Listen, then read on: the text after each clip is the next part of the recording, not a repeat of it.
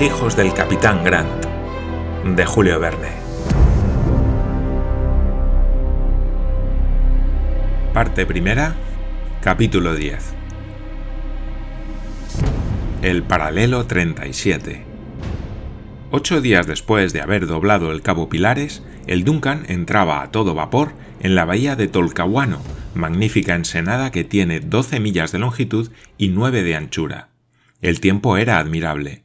El cielo de aquel país no ostenta una sola nube desde noviembre a marzo, y el viento del sur reina invariablemente a lo largo de aquellas costas abrigadas por la cordillera de los Andes. John Mangles, siguiendo las órdenes de Edward Glenarvan, había recalado muy cerca del archipiélago de Chiloé y los innumerables cayos de aquel continente americano. Cualquier resto de naufragio, una verga rota, un pedazo de palo labrado por la mano del hombre, podía poner al Duncan junto a las huellas del naufragio. Pero nada se vio, y el yate, continuando su camino, ancló en el puerto de Talcahuano cuarenta y dos días después de haber dejado las turbias aguas del Clyde. Glenarvan hizo inmediatamente botar la lancha al agua y desembarcó con Paganel al pie del pantalán. El sabio geógrafo, aprovechando las circunstancias, quiso servirse de la lengua española que tan concienzudamente había estudiado, pero con gran asombro suyo no tardó en comprobar que los indígenas no le comprendían. El acento es lo que me falta, dijo. Vamos a la aduana, respondió Glenarvan. En la aduana, por medio de algunas palabras inglesas acompañadas de expresivos ademanes, supo que el cónsul británico residía en Concepción. Todo se reducía a una hora de camino. Glenarvan se procuró fácilmente dos caballos de buena andadura y poco tiempo después Paganel y él entraban en la gran ciudad debida al genio emprendedor de Valdivia, el denodado compañero de los Pizarro. ¿Cuánto había perdido de su antiguo esplendor? Saqueada frecuentemente por los indígenas, incendiada en 1811, abatida, arruinada, eclipsada ya por Talcahuano, con los muros ennegrecidos aún por las llamas de las devastaciones, contaba apenas ocho mil almas. Bajo el perezoso pie de sus indolentes habitantes, sus calles se convertían en praderas. Nada de comercio, ninguna actividad, parálisis completa de negocios. Se tocaba la mandolina en todos los balcones, canciones lánguidas se escapaban de las celosías de las ventanas y Concepción, la antigua ciudad de los hombres, no era ya más que una ciudad de mujeres y de niños. Glenarvan manifestó pocos deseos de investigar las causas de esta decadencia, aunque Santiago Paganel tenía cierto empeño en explicárselas, y sin perder un instante se fue a ver a J. R. Bentock, cónsul de Su Majestad Británica. Este señor le recibió muy atentamente, y luego que conoció la historia del capitán Grant, se encargó de tomar en todo el litoral los informes necesarios. Se resolvió, desde luego negativamente, que el buque Britannia hubiese naufragado a lo largo de las orillas chilenas o americanas, hacia el paralelo 37. Acerca de semejante acontecimiento no había llegado la menor noticia al cónsul ni a sus colegas de las demás naciones. Glenarvan no se desanimó volvió a Talcahuano y sin economizar gestiones ni dinero, mandó agentes a todas las costas. Las investigaciones fueron infructuosas. Las más minuciosas pesquisas practicadas en las poblaciones ribereñas no dieron resultado, de lo que cabía deducir que la fragata Britannia no había dejado ni siquiera el menor vestigio de su naufragio. Glenarvan manifestó entonces a sus compañeros la esterilidad de sus investigaciones. Mary Grant y su hermano no pudieron contener la expresión de su dolor. Esto ocurrió seis días después de la llegada del Duncan a Talcahuano.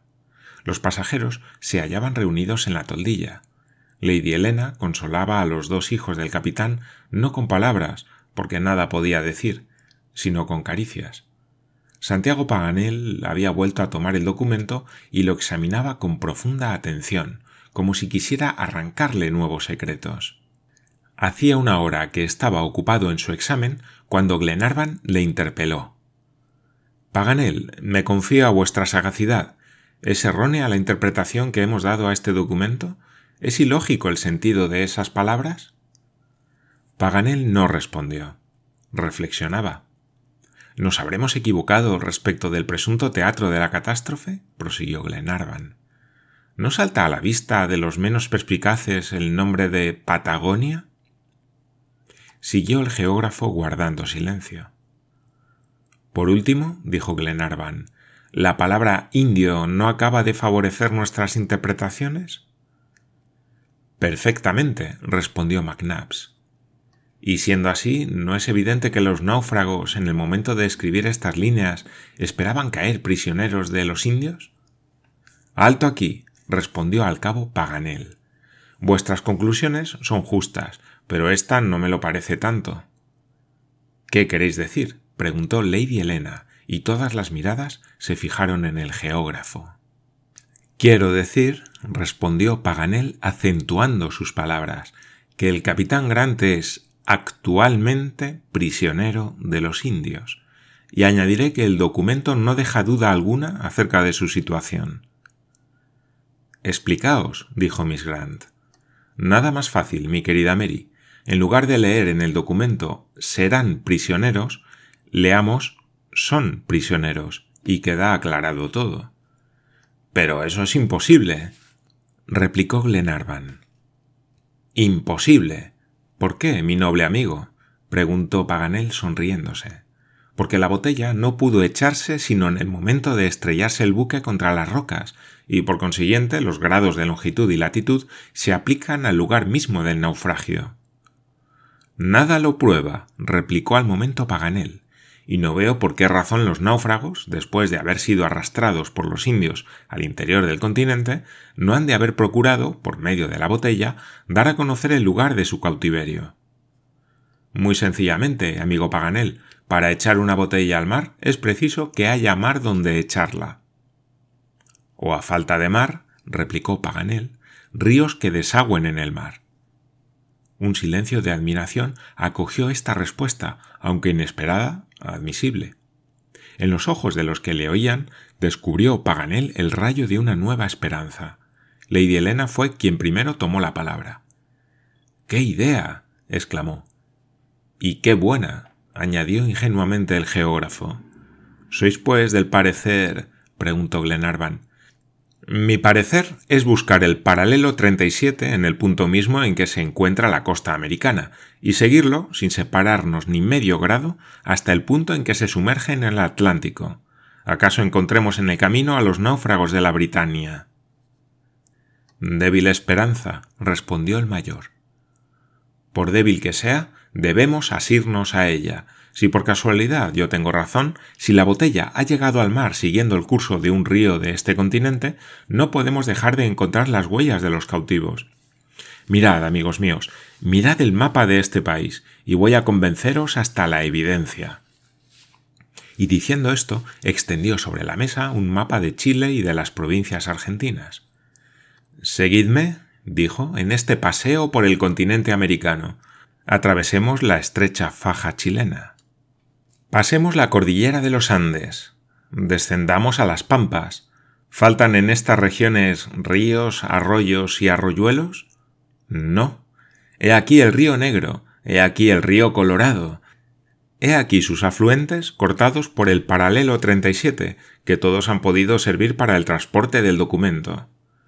Quizás en este sitio, en el seno de una tribu, en poder de indios sedentarios, a orillas de estos ríos poco conocidos, las gargantas de las sierras, los náufragos, a quienes tengo el derecho de llamar nuestros amigos, esperan una intervención providencial.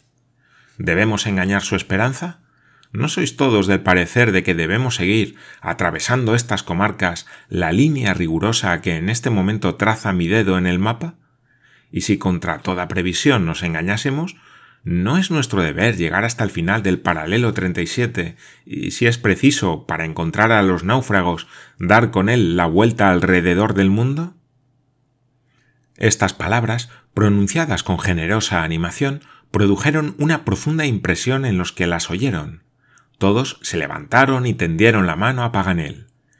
Sí, allí está mi padre, exclamó Roberto Grant, devorando el mapa con los ojos. Y donde esté, respondió Glenarvan, sabremos encontrarle, hijo mío. Nada más lógico que la interpretación de nuestro amigo Paganel, y debemos, sin vacilar, seguir la vía que nos ha trazado. o el capitán Grant se halla en poder de indios numerosos o es cautivo de una tribu débil. En este último caso, le rescataremos apenas conozcamos su paradero. En el otro, después de haber reconocido su situación, encontraremos al Duncan en la costa oriental, pasaremos a bordo, ganaremos Buenos Aires y allí un destacamento organizado por el mayor McNabbs dará buena cuenta de todos los indios de las provincias argentinas. Bien, bien, milord, respondió John Mangles, y yo añadiré que la travesía del continente americano se verificará sin peligros. Sin peligros y sin fatigas, repuso Paganel. ¿Cuántos la han hecho ya sin tener nuestros medios de ejecución y sin que su valor estuviese sostenido, como el nuestro, por la grandeza de la empresa? ¿Acaso en 1782 no fue Basilio Villarmo desde el Carmen a las cordilleras? ¿Acaso en 1806 un chileno, alcalde de la provincia de Concepción, don Luis de la Cruz, partiendo de Antuco, no siguió precisamente este paralelo 37 y después de salvar los Andes no llegó a Buenos Aires en 47 días? ¿Y el coronel García y Mesía Alcide d'Orbigny y mi distinguido colega el doctor Martín de Musí no han recorrido este país en todas direcciones y han hecho por la ciencia lo que nosotros vamos a hacer por la humanidad? Señor, señor, dijo Mary Grant con una voz entrecortada por la emoción. ¿Cómo he de poder pagar con mi reconocimiento eterno una abnegación que os expone a tantos peligros? Peligros. exclamó Paganel. ¿Quién ha pronunciado la palabra peligro? No he sido yo, respondió Roberto Grant, en cuyos ojos brillaba el entusiasmo. Peligros. continuó Paganel. ¿Existen acaso peligros? Además, ¿de qué se trata? De un viaje de 350 leguas escasas, puesto que iremos en línea recta, de un viaje que se realizará bajo una latitud equivalente a la de España, Sicilia y Grecia en el otro hemisferio, y por consiguiente en un clima casi idéntico, de un viaje, en fin, en que se invertirá escasamente un mes y que sólo merece el nombre de un paseo. Señor Paganel, preguntó entonces Lady Helena, ¿Sois de la opinión de que si los náufragos han caído en poder de los indios, su existencia ha sido respetada? Tal creo, señora. ¿Los indios son acaso antropófagos? Lejos de eso, uno de mis compatriotas, Monsieur Guinard, a quien he conocido en la Sociedad de Geografía, permaneció por espacio de tres años cautivo de los indios de las Pampas. Sufrió muy malos tratos, pero se salvó al fin. Un europeo en estas comarcas es un ser útil cuyo valor conocen los indios y le cuidan como un animal precioso. Pues bien, no hay que vacilar, dijo Glenarvan. Es preciso partir, y partir al momento. ¿Qué camino debemos seguir? Un camino fácil y agradable, respondió Paganel. Algunas montañas al principio, después una pendiente suave en la vertiente oriental de los Andes, y finalmente una llanura compacta, tapizada de hierba y arena, un verdadero jardín. Veamos el mapa, dijo el mayor. Vedle, amigo McNabbs. Iremos a tomar la extremidad del paralelo 37 de la costa chilena, entre la punta rumena y la bahía de Carnero. Después de atravesar la capital de Araucania, cortaremos la cordillera por el paso de Antuco, dejando el volcán al sur, Luego, deslizándonos por los prolongados declives de las montañas, salvando el Neuquén, el río Colorado, alcanzaremos las Pampas, el Salinas, el río Guamini y la Sierra Tepalquén. Allí encontraremos las fronteras de la provincia de Buenos Aires, las pasaremos, subiremos la Sierra Tandil y prolongaremos nuestras pesquisas hasta la punta Médano en las orillas del Atlántico. Al hablar así, desenvolviendo el programa de la expedición, Paganel no se tomaba siquiera la molestia de mirar el mapa que tenía ante los ojos. No lo necesitaba para nada. Conocedor de los trabajos de Fresier, Molina, Humboldt, Miers, d'Orbigny, no podía engañarse ni ser sorprendida su imperturbable memoria. Después de terminar la precedente nomenclatura geográfica, añadió Es camino recto, amigos míos. En treinta días lo recorreremos y llegaremos antes que el Duncan a la costa oriental, por poco que retarden su marcha vientos contrarios. Así pues, dijo John Mangles, ¿el Duncan deberá cruzar entre el Cabo Corrientes y el de San Antonio? Precisamente. ¿Y cómo compondríais vos el personal de la expedición? preguntó Glenarvan. Lo más sencillamente posible. Se trata únicamente de reconocer la situación del capitán Grant y no de andar a tiros con los indios. Creo que Lord Glenarvan, nuestro jefe natural, el mayor, que no querrá ceder su puesto a nadie, vuestro servidor, Santiago Paganel. Y yo. exclamó Roberto. Roberto. Roberto. dijo Mary. ¿Y por qué no? respondió Paganel. Los viajes forman la juventud. Así pues, nosotros cuatro y tres marineros del Duncan. ¿Cómo? dijo John Mangles. ¿Vuestro honor no me reclama? Querido John, respondió Glenarvan, dejamos a bordo a nuestras pasajeras, es decir, a lo que más queremos en el mundo. ¿Quién mejor que el capitán del Duncan velaría por ellas? Por lo visto, ¿no os acompañamos nosotras? dijo Lady Helena, cuyos ojos veló una nube de singular tristeza. Mi querida Helena, respondió Glenarvan, nuestro viaje debe realizarse en condiciones excepcionales de velocidad. Nuestra separación será corta y. Sí, amigo mío, os comprendo, respondió Lady Helena. Marchad, pues, y quiera el cielo que el éxito corone vuestra empresa.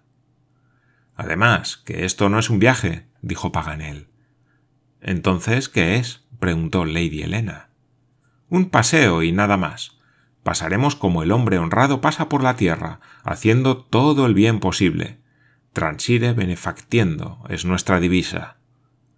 Estas palabras de Paganel terminaron la discusión, si discusión puede llamarse una conversación en que todos estuvieron de acuerdo. Los preparativos empezaron aquel mismo día. Se resolvió guardar secreto acerca de la expedición para no poner sobre aviso a los indios. La partida quedó fijada para el 14 de octubre, cuando se trató de escoger los marineros que habían de formar parte de la expedición, todos ofrecieron sus servicios, de modo que Glenarvan no tenía que hacer más que elegir, pero prefirió que hablase la suerte para no ofender a nadie con sus preferencias. Verificado el sorteo, salieron el segundo, Tom Austin, Wilson, mozo fornido, y Mulrady, que podía, en boxeo, tenérselas con el mismísimo Tom Sayers. Glenarvan había desplegado una extraordinaria actividad en sus preparativos. Quería estar en disposición de partir el día fijado, y lo consiguió. Entretanto, John Mangles se abastecía de carbón para poder hacerse inmediatamente a la mar. Estaba empeñado en llegar antes que los viajeros a la costa argentina, resultando de este empeño una verdadera rivalidad entre Glenarvan y el joven capitán, la cual redundó en beneficio de todos. El 14 de octubre, a la hora prefijada, todos tenían hechos sus preparativos particulares. En el momento de partir, los pasajeros del yate se reunieron en la cámara. El Duncan estaba aparejando, y ya las palas de su hélice removían las cristalinas aguas de Talcahuano. Glenarvan, Paganel, McNabbs, Roberto Grant, Tom Austin, Wilson y Mulrady, armados con carabinas y revólveres, se disponían a dejar el buque. Guías y mulas les aguardaban junto al pantalán. Ya es tiempo, dijo Lord Glenarvan. Id pues, amigo mío, respondió Lady Helena reprimiendo su dolor. Lord Glenarvan la estrechó en sus brazos, mientras Roberto se echaba a los pies de su hermana. Y ahora, queridos compañeros, dijo Santiago Paganel, un último apretón de manos que nos dure hasta las costas del Atlántico. Subieron todos a cubierta y los siete viajeros, saltando del Duncan a la lancha, llegaron en un abrir y cerrar de ojos al muelle. Lady Helena, desde lo alto de la toldilla, exclamó por última vez Amigos míos, que Dios os ayude. Y nos ayudará, señora, respondió Santiago Paganel, porque nos ayudaremos nosotros mismos. Avante. gritó John Mangles al maquinista. En marcha. dijo Lord Glenarvan y al mismo tiempo que los viajeros echaron a andar sus cabalgaduras siguiendo el camino de la orilla, el Duncan, bajo la acción de su hélice, tomaba a todo vapor su rumbo en el océano.